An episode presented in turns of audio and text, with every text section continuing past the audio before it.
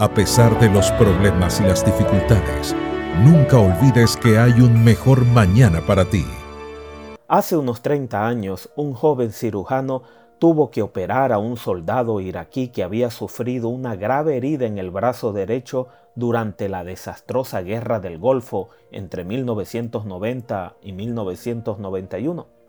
Como el impacto le había destruido la arteria que irriga ese brazo, el cirujano tuvo que amputárselo.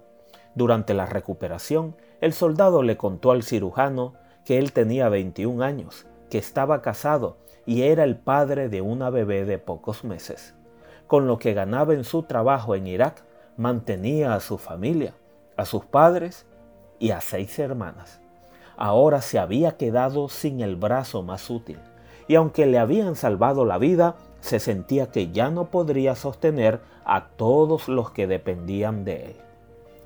Vivimos envueltos en guerras diarias, en circunstancias que nos han herido y destrozado guerras emocionales, guerras que nos han hecho sentir que todo está perdido.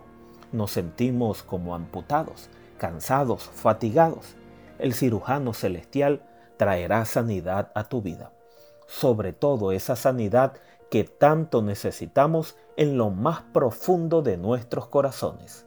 Muchas veces Dios amputará, quitará para recrear y capacitarnos para que con su intervención puedas ver un presente y un futuro brillante. Porque cuando Dios interviene, todo cambia.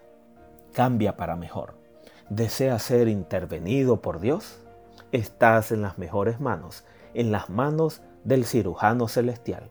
Dios sanó las heridas de los que habían perdido toda esperanza.